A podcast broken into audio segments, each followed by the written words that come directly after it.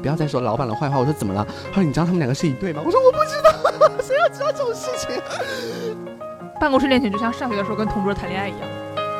这家企业就非常鼓励同事之间要结婚，而且你结婚了之后，他会给你一个非常大的一个红包。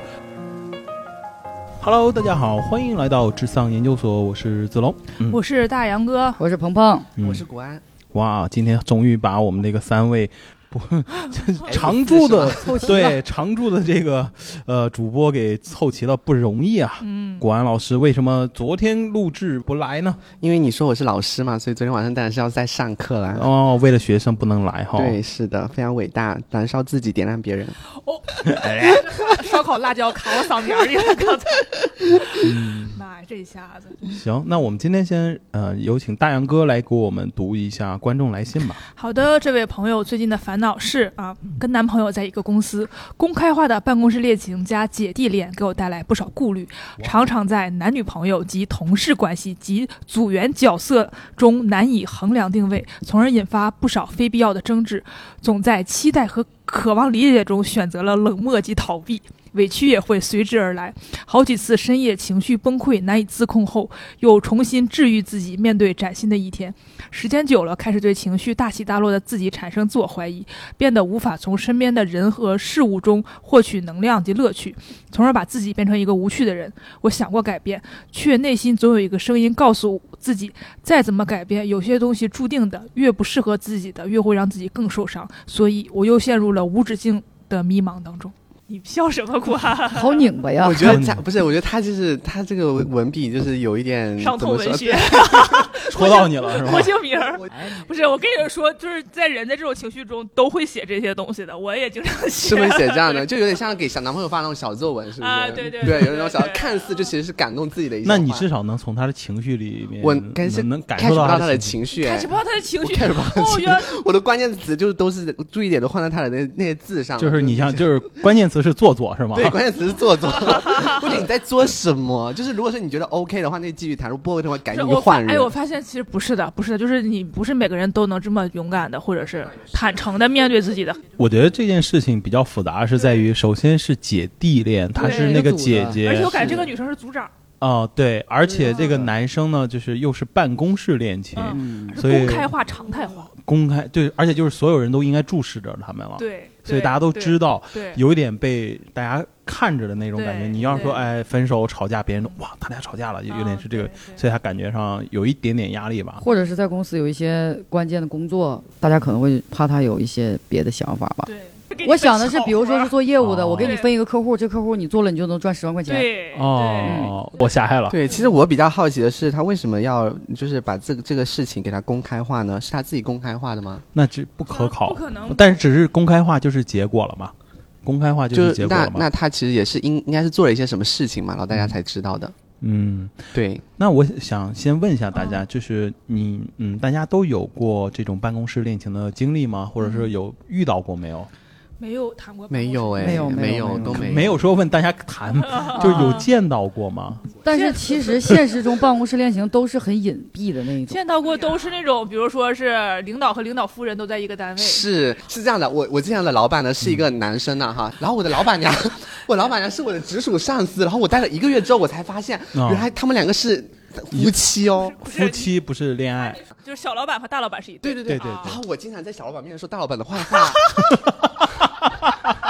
你知道吗？以前我你经常说知道大老板真的脑子都不好好用，对真的。差不多类似这种的，我就说，我说，哎，你知道，我觉得我们公司为什么七点钟下班，大家都六点钟下班，我们班我们为什么多品牌多一个小时？我觉得老板有病吧。然后真的就一个月之后，我们我们同事就是你知道，我因为我当时是新来的，你知道吗？其实他们都是知道的，因为我们小公司，你知道吗？就没有秘密哈。然后大家都知道他们两个是一对，只有我不知道。然后我说了很多话，然后有一次有一个男生他把我叫过去，他说，他说，我跟你说，国安你出来一下，我跟你说，我就实在看不下去了，你不要再说老板的坏话。我说怎么了？他说你知道他们两个是一对吗？我说我不知道，谁要知道这种事情？然后就各种各样的吃瓜，你知道，就他们两个隐藏的好好啊，就是。嗯，就大家也都是都是有那种默契，其实是知道他们是一块，但是不想去拆穿它没有人。戳破，，对，没有人去戳破。就看哪个傻子自己挑。我我也不想去戳破他们，但是确实我说了很多坏话，然后后面我真的是啊，那我觉得我待不下去了。好丢脸啊！真的好丢脸啊！而且我经常说，我说我说我们老板这感觉看起来就呆呆笨笨的那种，我说是国安今天跟你聊的天是我这一个礼拜以来最开心的一刻，你知道吗？真的真的。但是这件事真真的，我我突然想，哦，你们不说我还真的想不起来。但你一说的话，我突然发现，真的，我居然真的有这种事情。对，我觉得应该给你录下来，就你刚才整个的动，就特别像动画片里面那个卡通人物突然间变大了，很兴奋那种感觉，你知道吗？真的有这种事情，真的很好玩。跟你之前形成鲜明对比，之前管说，哎呀，这个办公室恋情，我觉得这个人没有什么好做作，然后突然间自己。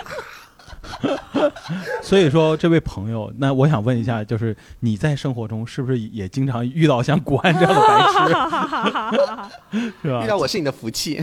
对，鹏鹏有吗？遇到过吗？我我遇到过，但是刚才那么一说，我想起来，就是我之前上一家公司，因为我是做电商、做主播的嘛，嗯，然后我上一家公司是我其实去的时候我不知道，就因为去的时候会有一个。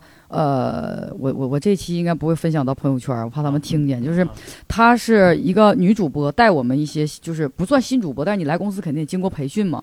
然后她就带我们几个去去去给我们培训，然后好上播嘛，教这教那。一个女生，然后我不知道她跟老板是什么关系。哦。但是呢，老板是个男的，她是个女的。然后他们两个一不一起走，他俩每天下班都会一起走，但是一起回哪儿我不知道。然后还不会一起来。然后我是怎么发现的呢？就开始就大家就觉得他俩肯定是异常，但是这两个的年龄他不像是单身，他俩是啥？就是一个四十，一个四十八，那不至于，一个三十三十五六岁，一个三十多岁，大概就是这种。但是就是两个人在公司完全就是这个男的还会骂这个女的，就是你哪里做的不对，你怎么怎么样，就是还会以上司的角度去、老板的角度去骂你，嗯，然后给你安排工作。工作对，但是下班的时候那个下了夜班，因为是十二点嘛，那个女生就会说，哎。那个谁，什么总，你等我一下，咱一块走。嗯，然后他俩就会一块回家，然后也会很亲密的一个状态。然后那个总回家就开始跪搓板了，没有，让你白天骂我。但是我们私下就是有的时候聊天，比如说，哎。呃，比如说那个总老师，哎，你跟他是不是开玩笑，半开玩？你们单身呢还是啥？他们都承认自己是单身。哦。然后那个女生也说自己是单身。这不就是明星的那种？但是后来是怎么发现的呢？为什么说不能让他们听呢？就是我们直播的时候会有那种工作手机里会有飞书嘛。然后他给我们那工作手机里面忘了退他自己的飞书了啊啊！哇，有一些香艳的对话了，然后大瓜的感觉，我的表情太这个东西人嘛都有好奇心，都有那种小就是都是我就想看，就是欠儿。哎，你说我点不点？我点呢，就是道德。不太合适，但是不点呢？这个手机现在不点的人性又无法控制啊！我是工作手机，讲道德啊，不要讲道德。而且 好奇心已经已经打破了这个，打破了你人性的底线。而且后来我跟同事们讨论，不光我一个人看到了。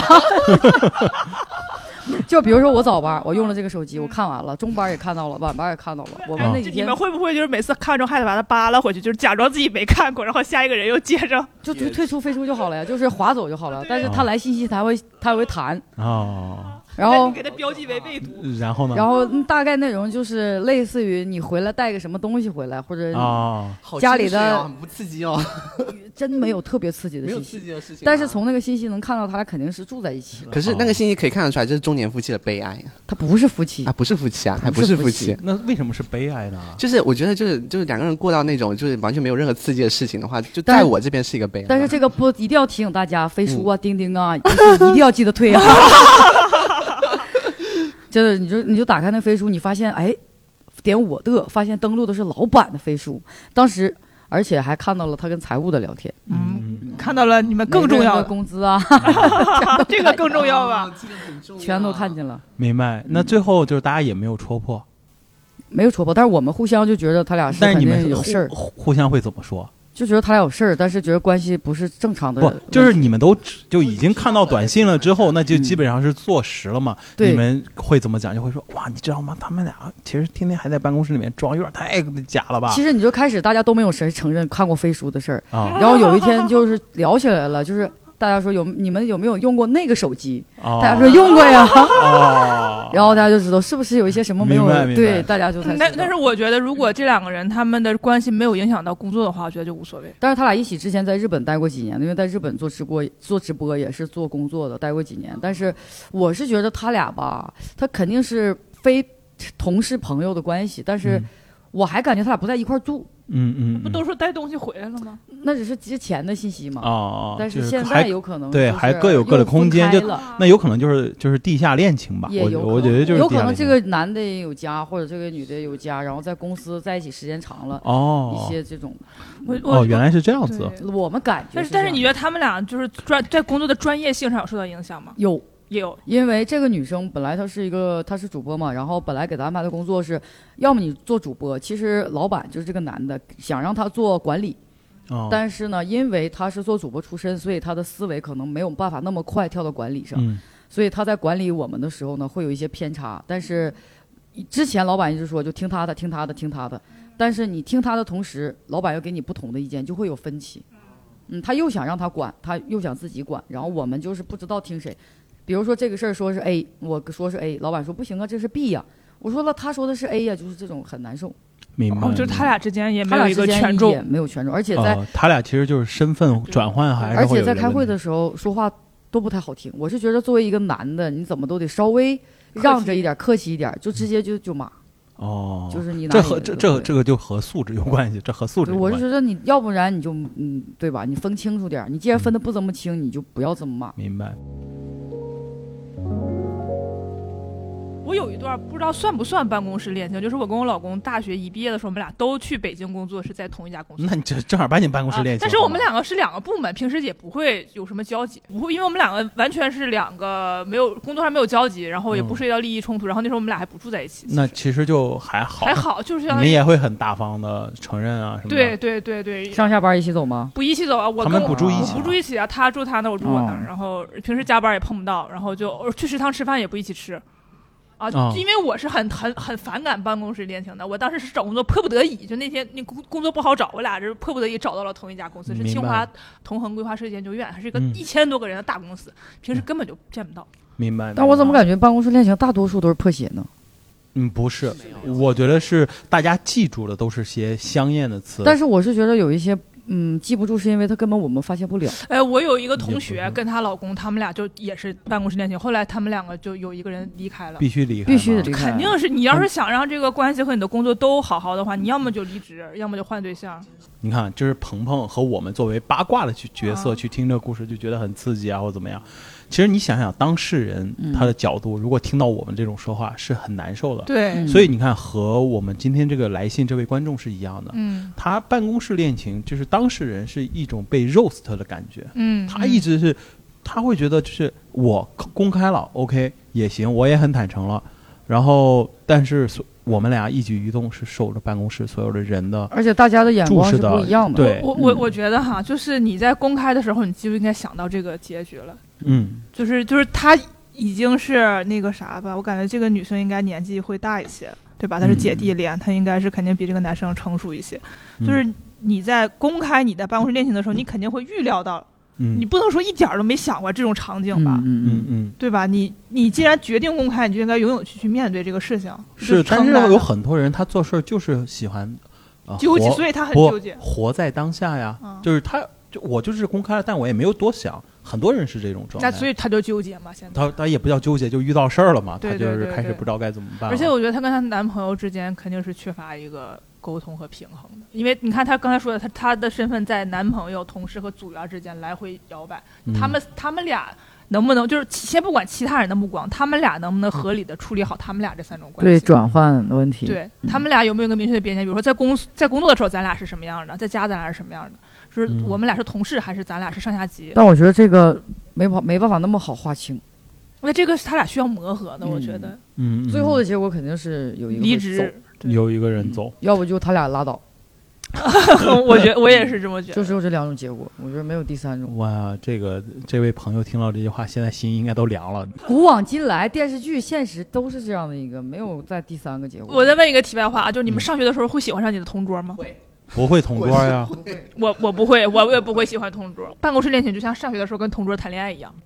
但是我们那个时候，就比如说，我会喜欢班上的一个女同学，我会想办法给她变成同位儿啊，那变成同门之后，然后呢？然后就会很开心啊。那你开心多长时间呢？我反正能开心好久啊，开心到然后我们被老师分开啊。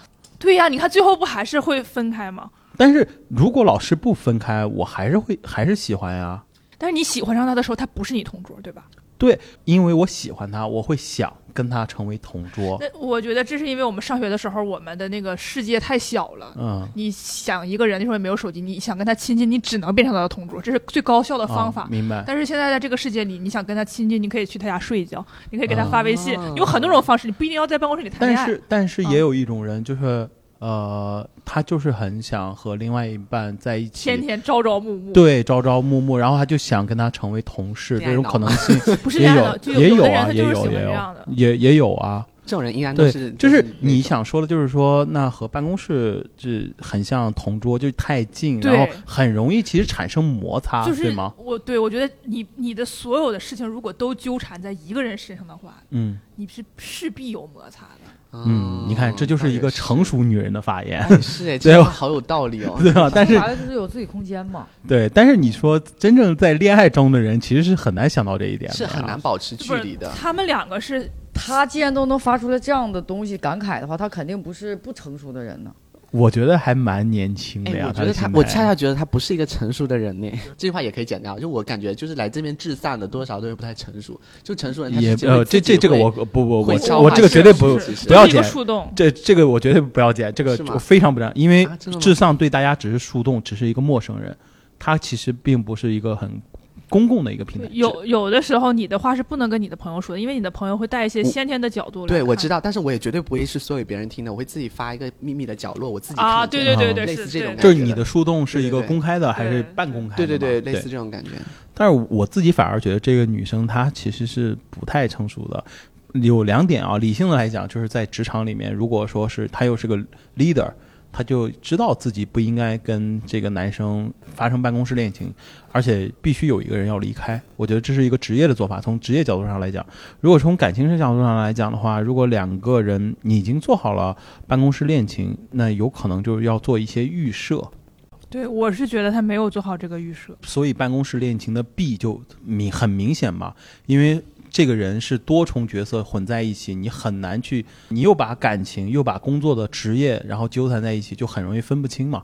这而且是一个而且你看他的话，他说总在期待和渴望理解中选择了冷漠及逃避，委屈也随之而来。他这一句话里边有五种情绪，我我我哎，你看我听起来就很像什么事儿呢？就比如说。呃，他是个领导，然后他跟他说，我们这周得加个班儿，然后周一开会得加班儿。所有组员说，哦，OK，然后就发现她男朋友就不加班儿，或者是她男走了。她本来以为她男朋友能够支持她，结果她男朋友跟其他人站在一条线上。啊、对，然后她就会很生气啊！晚上回家我都跟你说了多少遍了，我压力很大，需要人 back up。然后你既然她就会说，那工作啊，谁让你那么努力啊？我们就是为了摸鱼。就假设啊，我觉得才会有委让哎，这个这个很适合这句话，在总在期待和渴望理解中选择了冷 僻及逃冷漠及逃避，是谁？这个没有主语，这很难分析。是他期待他还是对面的人对，然后是他理解，还是他冷漠，还是她男朋友冷漠？谁逃避？反正委屈肯定是应该是我听他这个口气，应该是男生逃避选择了冷漠及逃避。其实很多男生他遇到事情的时候，他不知道怎么解决的时候，就是沉默嘛。那所以很多女人就说啊，就是逃避什么什么的是这个真的很不我觉得人性就是就就是会沉默，就是这不是男人女人的问题。就是比如说你问我一个事情，我不知道怎么办，我可能也会沉默。我我不会沉默哎，我在把所有的话都能说完了之后是，说完哦了前面说完了然后你还在问我，那我也会沉默那。是个人都会沉默吧？对因为真的没有话可说了。然后他，你看啊，好几次面深夜情绪崩溃、难以自控后，又嗯重新自治愈自己，面对崭新的一天。我感觉他特别好奇他碰到啥事儿。对呀，到底咋了？我觉得就是刚才我举例那个事儿，是我就很小，就是让她加个班儿，但是她男朋友不支持她，而且她男朋友有可能当着她的面还摸鱼，或者说还和其他同事一样，那就那反对她换一个角度呢？嗯他说关系组员，那万一他俩是平等的组员关系，不是那领导？同事和组员儿，不是同事和组员儿，不就是那比如说，还有一种情况，就像刚才咱俩举这个例子，你给了我一个十万块钱的单子，对，对吧？你所有人都看出来你在支持我，偏袒你，偏袒我，嗯但我搞砸了，打我脸了吗？打你脸了。其实其他的同事会怎么看你？还有一种可能就是在对吧你要搞砸了的时候，我帮你把这事儿搞成了，别人都知道。对，这两种情况都不 OK，其实是都不 OK。对我来说是打击非常大的。这两种情况都是对于其他来讲人来讲是非常不公平，而且嗯就算是你本身就是说实话，本身就是两口子，就是嗯很容易被别人说。然后你如果是真做了这件事，就更不 OK。就你本身没有事情的时候，大家都会往这方面去猜忌。嗯，所以就是你你可以想象啊，其实，在办公室恋情最难的就是很像走独木桥，衡量就是对平衡这个东西。对，你要不断的去平衡，去走那个钢丝，其实还蛮辛苦的。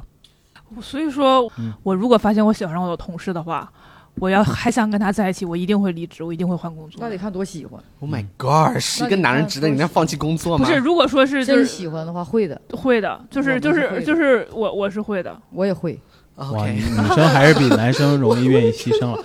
那其实我想问一下，你们有想过办公室恋情是有好处的吗？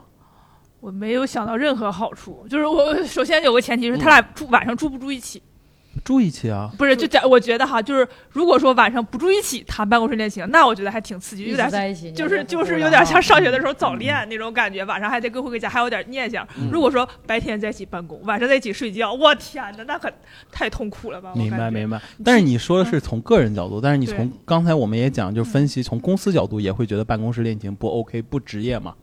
那你说好处，有啥？是啥的？有的，我见过一家企业，它真的是非常鼓励呃办公室的这种恋情，而且他鼓励结婚。谁？就有一个阶段的时候，阿里是非常鼓励的。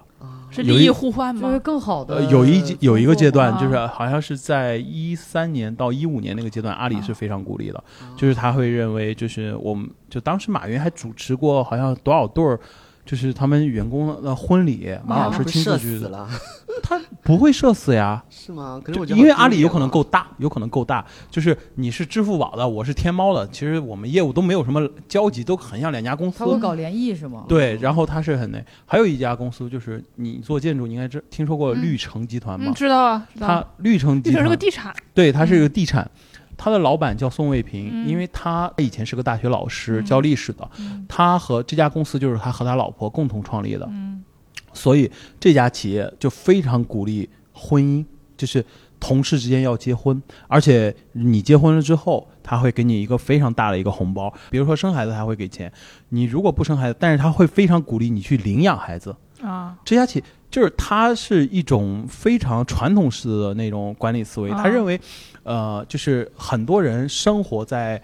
是呃，就是我们的生活其实大多无外乎就是工作和家庭组成。嗯如果我解决了你的家庭的稳定，你的精力基本上都在事业上，在在付出他。这好像原来的国企大院儿，就是是东北的那种，就是真的。我小时候，我爸爸那个事业单位，其实你仔细想想，他是有道理的。很很多就是就是后后面有个小后楼，就是筒子楼，大家都在那儿住，然后都是两口子都在那个事业单位哦工作，然后小孩儿上学都在那个机关幼儿园。解决好了，你好好工作。对对对对对对就是很像东北那种工厂模式，我觉得。而且对，这这不好事儿吗？你想想，在当下这样的资本主义的这种猖獗的环境下，还能有这样的工作环境，多好啊前提！就是夫妻俩肯定没有利益关系，就就是就觉得有点神秘感才是很重我要的。我是受不了，我跟一个人从早到晚一直就是什么事儿，我俩都是百分之百的跟。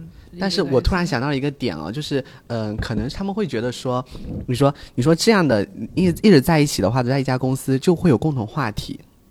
这平时也有共同话题啊，非得讲工作吗？我上班聊工作，我下班还聊工作。但是你知不是不是不是，就是说你知道共同话题不仅限于工作哎，因为你同一个公司的话就会有很多八卦。但是我是觉得嗯，有的八卦是需要跟朋友分享，哎，可是朋友不知道那个同事就是你你在公司里的那些，就是对的那些同事，比如说，比如举个例子，比如说你们三个是我的同事，那我要跟老我跟我老公一起分享的话，就分享你们三个知他我们两个都是知道你们三个人的，就会比较好八卦，你懂吗你不？知道，你可以给他讲、啊。对呀可是不是给他讲，他他想象不出来，或者说有的男的他就是那你为啥不。不跟你的同事讲，就是跟另一个同事讲我们三个的八卦？你一定要跟你的老公，就是你 都可以讲啊，就都可以讲，对他，他他意思就是都讲，都可以都可讲，可以讲，都讲。喜欢八卦的人就不分对象他说的。是利，啊而且对我说的是利，就是我非要找一个利的话，我觉得可能就是这一个了，就是。而且我觉得，其实夫妻这种东西的话，就是你你长时间久了的话，其实话题是会枯竭的。就你不能一直跟他们聊什么，比如说你你你你恋恋爱的时候再聊啊，你的小时候、你的初中、高中、大学，就所有东西都聊完了之后，你发现生活就慢慢变平淡了。可是你要是在一块的话，你发现每天都有一些共同的话题、共同的敌人、共同的老板、共同的傻逼，然后你们你们每天都可以会很你们两个是那个的就是前提像鹏鹏说的，你俩不能产生利益冲突。那对呀、对，而且利益冲突另外俩也有。共同的压力，公司给你们的工作的压力对呀。万一你们公司黄了，那也可以，那其实工作压力的话，也是能够更好的理解。其实，如果说假设，呃，比如说我说，哎呀，今天这个 bug 好难改哦。可是如果说你完全就不是我们的公司的，你可能并没有办法感同身受。你只能说啊，没有事，没事啦，不好改的话就换一天再改了，或者这就是说一些无关痛痒的话。可是如果说你要是我的同事的话，你就知道我现在的处境是怎么样的，说不定说出一，些话更加的。锣啊，今天这个锅你我教你怎么甩，对对对对对，或者说你不要去那样，就是两个人至少还会让你感觉心里很就是。两个人真的开始一起面对生活了，生活的各种挑战。呃这个事情我持一个我自然的态度啊，嗯我觉得人和人之间就是技术的壁垒是可以用逻辑来，呃。解散了，比如说你这个说不要用文言文，说就是就。就比如说我是画图的，你是修 bug 的，但是这个嗯事儿是相通的，嗯对吧？我们都是发现问题、解决问题，怎么怎么的。嗯，就是再好的同事，他也不可能把每一个 bug 都替你修。但是嗯我觉得，就是作为伴侣来讲，就是只要你们的逻辑是能顺得上的，你我们的逻辑能达成一致就可以。但是古安想表达的一点就是，至少你在出现有需要逻辑，有人跟你共同探讨的时候，找逻辑的时候，其实这件事儿不重要，但是对对但是有人陪着你，愿意花时间陪着你，更重要。没有没有你不在一个公司，他一样也会陪着你啊。其实我发现很多男生的共情能力他其实觉得对他的就是共他的共他的共情力会更快一点。对，就是你知道有的，因为很多男生的话，他共情很差的。他就像比如说你上次分享的那个事情，嗯。其实我觉得有的男的他就是不明白你到底要的是什么东西。那如果说你们在一起的话，但他也不是说不爱你，对对对他只是共情能力比较差而已。嗯他也想安慰你，但是找不到话去安慰你，嗯就只能说多喝热水吧。嗯但是你嗯如果他他也能设身处地的明白你的困难、你的难处的话，其实我觉得很多时候爱情它是产生于一种就是共同的一些经历和困难的，就是两个人更加能够相惜，就是那种惺惺相惜的那种感觉。其实我觉得是有一部分在这个地方的。所以说，如果说两个人能够共同面对一些困境的话，其实关系也是在不断的发嗯。展。那我举个不恰当的例子，比如说你说两个人在一个公司，他可以共情你，可以，一语就帮你解决你的心里的东西，对不对？嗯，那如果说这个人不是你们公司的，而且不是同行业的，你回去，比如说你跟你老公，你会给他讲，我今天在公司碰着了多多么傻逼人，嗯。什么傻逼事儿，什么傻逼领导，然后跟他讲完之后，嗯。他站在他的角度上和他的工作经历和对你的爱去给你剖析这个事儿，我觉得这个力度要比他是你同事要大得多。未必会大得多吧，主要还是看老公是什么样的人吧。那所以说嘛，所以说他这个是什么样的人整成，了奇葩说不取辩论。决不取决于他在不在你们公司上班嘛。对他不取决于我，只是说他如果非要说一个长处的话，那对，只有是是是，这这个长处确实是是有的，对的。嗯是有的。我我刚才举例那个长处，就是说，呃，从企业经营角度上来讲，到底他觉得就是稳定吗稳定还是不稳定，对吗？而且其实，呃，有利益关系这件事情，其实特别不利不利于组织发展。嗯，就是一旦有两个人他在一个组里，他俩是那个情侣，以现当代的现在这个组织来讲，其实是很不太利于这个组织发展。从公司经营角度上来讲，大多是不太同意的。但是其实现在正常办公室恋情，要么就是咱俩是一起工作，要不就是领导和下属。你不可能说像，如果我在不联谊的情况下，像比如说你之前公司一千多个人，嗯，你不可能说你认识了那个那个部门离你们很远的那个工作区域的人，没有交集的情况下，嗯因为我这电视剧里不都这么演吗？电梯里边一按开 啊，一个男的，那不是电视剧吗哎呀，然后说你也在这个公司，我也在这个公司，好巧啊！然后 哎，没有啊，我们其实可以用布鲁蒂。我用布鲁蒂的话，发现这个人就距我零点零一千米，哎，我们认识一下。你这怎么？你好，呃，大杨哥，好歹你也是当代这个这个就是高知青年，你怎么会相信这种国产电视剧呢但？是电国产电视剧里都这么演，我只是举个例子，举个例子。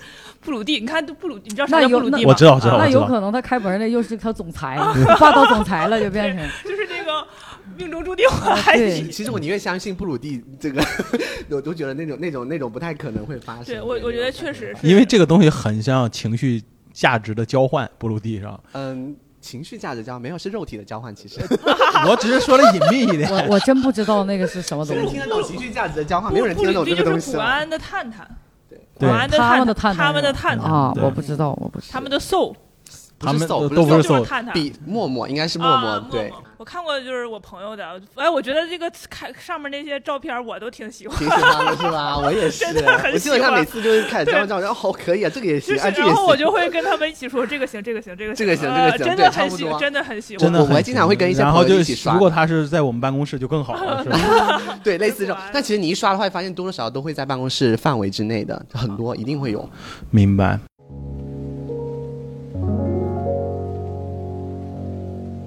假设我们就开放一下，就是讨论一下，你在办公室上你喜欢上另外一半，你真的就是喜欢上他了，然后很想跟他在一起，然后你们俩又是同事，怎么办？就是肯定隐瞒啊，我不会公开啊，我肯定不会公开啊，我反正就是，嗯、就是我真的如果是真的就跟他在一起的话，我肯定就是，嗯，做什么事情都会尽量去避开两个人在，就是在办公室的话，我尽量会避免跟他接触，其实是会的。哦，就是还是会保住工作，但是会避免然后有一些利益冲突或者对这样，子。肯定是工作第一呀、哦工作第一。对 OK，鹏鹏呢？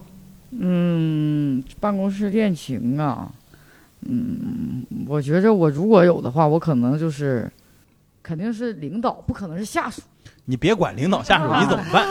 怎么办呢？嗯就是会换工作吗？那看发展到什么程度，就是你很喜欢他，那我俩在没在一起嘛？准备在一起，那我就会问他的意见嘛。如果能平衡就，他在问，他说：“那你的意见呢 极限拉扯。？”对，就是那就能不能平衡嘛？就是也是考虑有没有利弊关系，会不会影响到工作，然后这个工作对我们重不重要？会影响。呀，我就觉得刚才那问题就特别不好。那男人，那死男人敢问我我的话，为什么他说不要在一起了。走呢？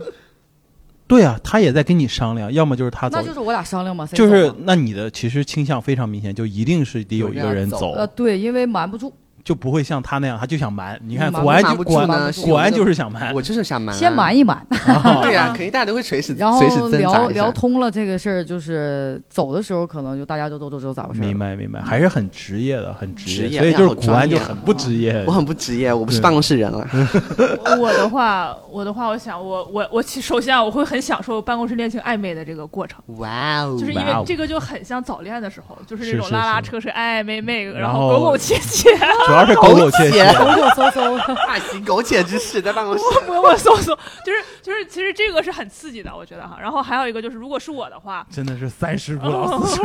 没有，哎，真的不是办公室 play 很棒哎，我操，没有说超棒 play，的就是就是，我是觉得你，我刚才代入了一下，如果说我现在办公室里喜欢上一个人，我嗯我会有那种非常就就是挺挺新鲜刺激的感觉。然后，但是如果如果说前提是我真的很喜欢这个人，嗯，我我真的很喜欢这个人的话，我觉得我会自己不让他这么难做，我会自己换个工作。哦，还是会愿意奉献。我觉得还是要商量一下。我们会商我们会商量一下，但是会商量一下我我觉得就凭我的工作能力，我不会找不到下一份工作的。对对哇哦，我俩的想法是差不多的我就是觉得凭我的工作能力，应该没有下家公司会要我，我不能走。就是就是我觉得就是就是如果说如果说我这个人我已经决定跟他办公室恋情了，就说明他对我的重要程度肯定已经很重要，肯定是非常非常喜欢他了。是，对因为你不赞成的话，你还会愿意对对然后不可为而为之。对，然后如果是这样的话，既然那我我在选择跟他谈恋爱那一刻，我就已经做好了放弃这份工作的准备。明白明白明白，挺好的，挺好。我觉得你是一个奉献型的女生，是一个奉献型我的 也没有那么奉献，就没有，而且不仅是奉献，而且还是个有本事的女生，有什么？有本事。有本事，有有本本事，有本事。他他说你能找到下一份工作吗？对，能找到下一份工作，我就没有这样的自信，我就觉得要走你走而，而不是，。而且而且我觉得就是就是我如果做出这个决定，说我去走了，我不会觉得说我你欠我的或者什么的，就是对我自己做的这个决定就。应该这样真的，你。们就没有想过，就是我就是不走，我们俩就都不走，就一定要把公司搞垮吗？没有这哎个必要有这。个有可能有啊，就像小泽说那个段子，就是他的厨师长和那个前台，就哎就瞒着他，就硬要搞在一起，不是你搞在一起，你你而且就挖他的钱那你的收益是什么？在对呀在在我们的办公室不是我们是为了挣钱店呀呢。啊。那如果我是前台跟厨师，我肯定留下呀。不是，那你如果假设你是采购，嗯，他是财务啊，你们俩是恋人，你你哦怎么办？那你看有没有多大的利益关系？这个利益关系很大，就一每个年一年你从你手上要要过个四五百万们俩就，自己单独再成立一个公司不就得吗？何必？所以说，但是你们俩一定不会走，不会走。对，你们俩就一定不会走如果，真的能说咱俩一起，对啊，你是财务对吗？比如说咱他他俩一起，对啊，他是采购就咱俩一起的话，咱俩稍微对。不会，就是稍微互相关照一下，对，咱俩一一年就能多挣好几十万，那肯定不会走，肯定不会不会干坏事的情况下，对，嗯，所以说啊，就是我觉得办公室恋情也可也也得也看啥可办公以室哈。所以说，就是今天我们这个这位朋友，啊，不知道你干啥的。嗯。对，第一不知道你干啥，但是第二呢，至少给你一个方向，你和你男朋友商量一下，好好努力，把公然后司搞垮。不是，就先要站到公司的重要位置，掌握生产资料或者哈，掌握权力，然后到时候有些东西就迎刃而解。对吧？你钱来了，很多东西都好解决。我看我跟鹏鹏还是想太简单了哈，不是，我觉得咱俩就是还是比较那啥，不知道比好较奉献型的，对没有了，我只是觉得多一种思路嘛。啊，多一种思路，你你们都是一个呃，员工的思路。对我是给了一个对有一点点上帝视角。那我那我那如果你你是嗯一个公司领导或者老板，你嗯跟有办公室恋情之后，你会怎么办呢？我一定让他们走。那你看看，我我对两个都走还是留一个走一个我一定先让一个走。啊？不是，然后把不是那个再慢慢搞走不是。怎么有俩？不是你，我的意思是你，哦你跟你喜欢上你的，跟你的员工，哦，就是我跟我会跟你的员工那个，不会，不是因为呃，不是不是不是不是不是，就举个例子，就真举个例子就，真心话，我是为什么啊？对，我绝对不会，我绝对绝对就举，个例子，如果说真的是就真的是有合适的呢？我就让他走。然后你俩再谈恋爱。对，那如果他真的非常喜欢硬核，我就要在硬核工作。就要让。那我我给你这么讲，如果他真的是这样的，那我就真的会让他再工作一段时间，然后我走。那你看咱俩不一样吗？是的，就是咱俩不一样但吗。就是你走不了的情况下呢？那他就必须得走，他特别喜欢我得让他走，就一定得走一个极，限拉扯呀。就是一定得走，就是从公司的角度，我一定会让他走，就是我绝对是因为我从呃工作的第一天，然后我就知道就是一定不能就是有这种关系，我觉得。因为它会增加你的管理成本以及你的沟通成本，是拉低你的整个体系的效率。我觉得这个是我，这个是我肯定不允许的。所所所以说，虽然我跟我老公是同行，但是我嗯们两个就是我从来没有一起共事过，嗯嗯，从来没有一起共事过。我觉得这个是特别可怕的一点。是就是我，因为我们上大学的时候经常有那种小组作业嘛，嗯就是我们做设计，就我能亲眼见过很多个情侣，就是因为做一个设计，毕业设计完了之后就分手了。分手了，就是你这个线画的不值，你对他妈什么眼啊？就是你是什么？你是你这个你知道什么？扎哈德在我眼中就是个屁。对对对对，你知道他算啥？你知道哎哎，对对对对，就是这样，就是是吧？这样。其实他完全是为了一种个人人的的职业的崇高的标准对来而产生一些摩擦。对，它就是一个非常理性的摩擦，然后变成了一种在外人来看非常非常的不理性。就是比如说，如果咱俩只是朋友，只是同事，咱俩说这个扎哈什么，嗯我觉得扎哈好，你觉得扎哈是傻逼，但是不影响咱俩的关系。那我是吧想问一下，扎哈到底好吗？好好，扎哈是一个很伟大的女性建筑师，她是做那个曲线型的那个。我不觉得她的东西好呃，哎，就是有的人喜欢古典的，你可能就喜欢那个直线的。我比较传，我比较传对，像马岩，松、扎哈他们是呃比较那个参数化设计吧。是的，对，他那种就过于女性的一些东西放在这个城市里面。不能说是女，但是这这跑题了，就咱俩可以再唠一次啊。就是我我觉得就是、就是，如果咱们只是同事，咱们俩嗯吵完了一架，咱们俩还能当同事。对，但如果咱们是恋人，咱们吵完这架，咱们的关系就破裂了，咱俩也当不了同事。是的，是的，是的。所以我对我的是我是很蛮职业的，我是蛮职业的。我那那如果说你嗯下属你知道他俩谈恋爱呢，我我说了，他走吗就一定得走，一定得走。他俩没有任何利益关系，那我也得让他走，就是基础员工呃走。走一个，呃，对，那是他们自己选还是你开？我先给他们公开，先让他们体面的走。如果他们不愿意，我就得开。那你会留更优秀的那个？那当然留更优秀的那个了。我我是我觉得就是如果他们不是重要岗位，我倒是可以让他们，就比如说收银员儿和而且他不不一定他俩长久啊，你为啥能走？万一过两天分手了呢？我从公司的和体系的角度上来讲，风险是很重要的，就是我不能让那个风险止，损了是吧？对他一旦有这样的风险，我都不能让自己存在这个风险当中，所以一定得走啊。所以这我作为一个老板，然后给出了一点建议，这位朋友你自己想想吧。哈哈哈，就感觉不要感觉这对朋友更阴谋了，就是要么失去事业，要么失去我是觉得他俩如果说真的就是咱们这个听众朋友，嗯如果他俩真的有有能力，咱们就走一个。没我如果他想长久的话，是是是不，是真的干了走一个，真有能力，也不是找不着我感觉你想把他送走一个，不是真的走一个。要是如果说，除非说他俩觉得他俩他俩会分手，嗯嗯嗯嗯其实呢，我觉得啊，说回来啊，今天我们聊了那么长时间，然后给出了各种各样的一些建议和个人的想法，其实我们都没有给出你就给这位朋友一个建议。但是我觉得这个朋友应该能从我们这种各种各样的角度，应该也能有自己心里有个答案了。及时止损，这就是我的。我觉得是这样，这位朋友，我觉得你要坦诚的面对自己。我觉得他现在对自己非常的不坦诚，而且我觉得他后面这一段，他对因为办公室恋情，他对自己的变化和质疑，我觉着没有必要这么严重。对，嗯就是就是办公室恋情而已，他搞得他自我怀疑了。不是，我觉得那这就说明你这不是办公室恋情的问题，就说明你跟男朋友你们俩本身就有问题，对，哦也有可能。还是你一针见血。就是你俩本身就有问题，只不过办公室恋情把这个问题提前了或者放大了。嗯，明白。所以说，最佳的方案换个男朋友。不是，就是最佳方案就是也不是就要换，就是你俩好好找找你们俩的问题是什么，感觉是沟通的问题。多聊一聊，就是你把这个根本问题解决了，你再说你走不走，你换不换男朋友，你先把这个问题找找准。你现在问题混在一起，对，没事儿来听一场硬核喜剧脱口秀，现场坐在第一排，我给你互动，绝对能给你互动出好问题来。嗯，行，行，嗯那国安有什么要跟这位朋友啊建议的吗？啊，练练文笔，哎，不是不用练文笔，咱下次加个主语哈，总在期待和渴望中你告诉我们理解选择冷意和痛，能不能后台说一下？而且其实就是尽量少一些空洞的话，多一些例子。就是你可以说一下，比如说你什么期待落空，就有没有什么例子？就这样子的话，人家比较好分析。对，就是你看到底是什么事件的话，他这个就是只是这就能这是证明他就真的是把这个智丧当成树洞嗯而已，那就不用练了。他就是他就是想发泄情绪。然后，然后我想跟他说，我说这个，我想过改变，总有内心一个声音在告诉我，再怎么改变，有些东西注定的。就是，我觉得你可以去磨合，但是你不可能改变。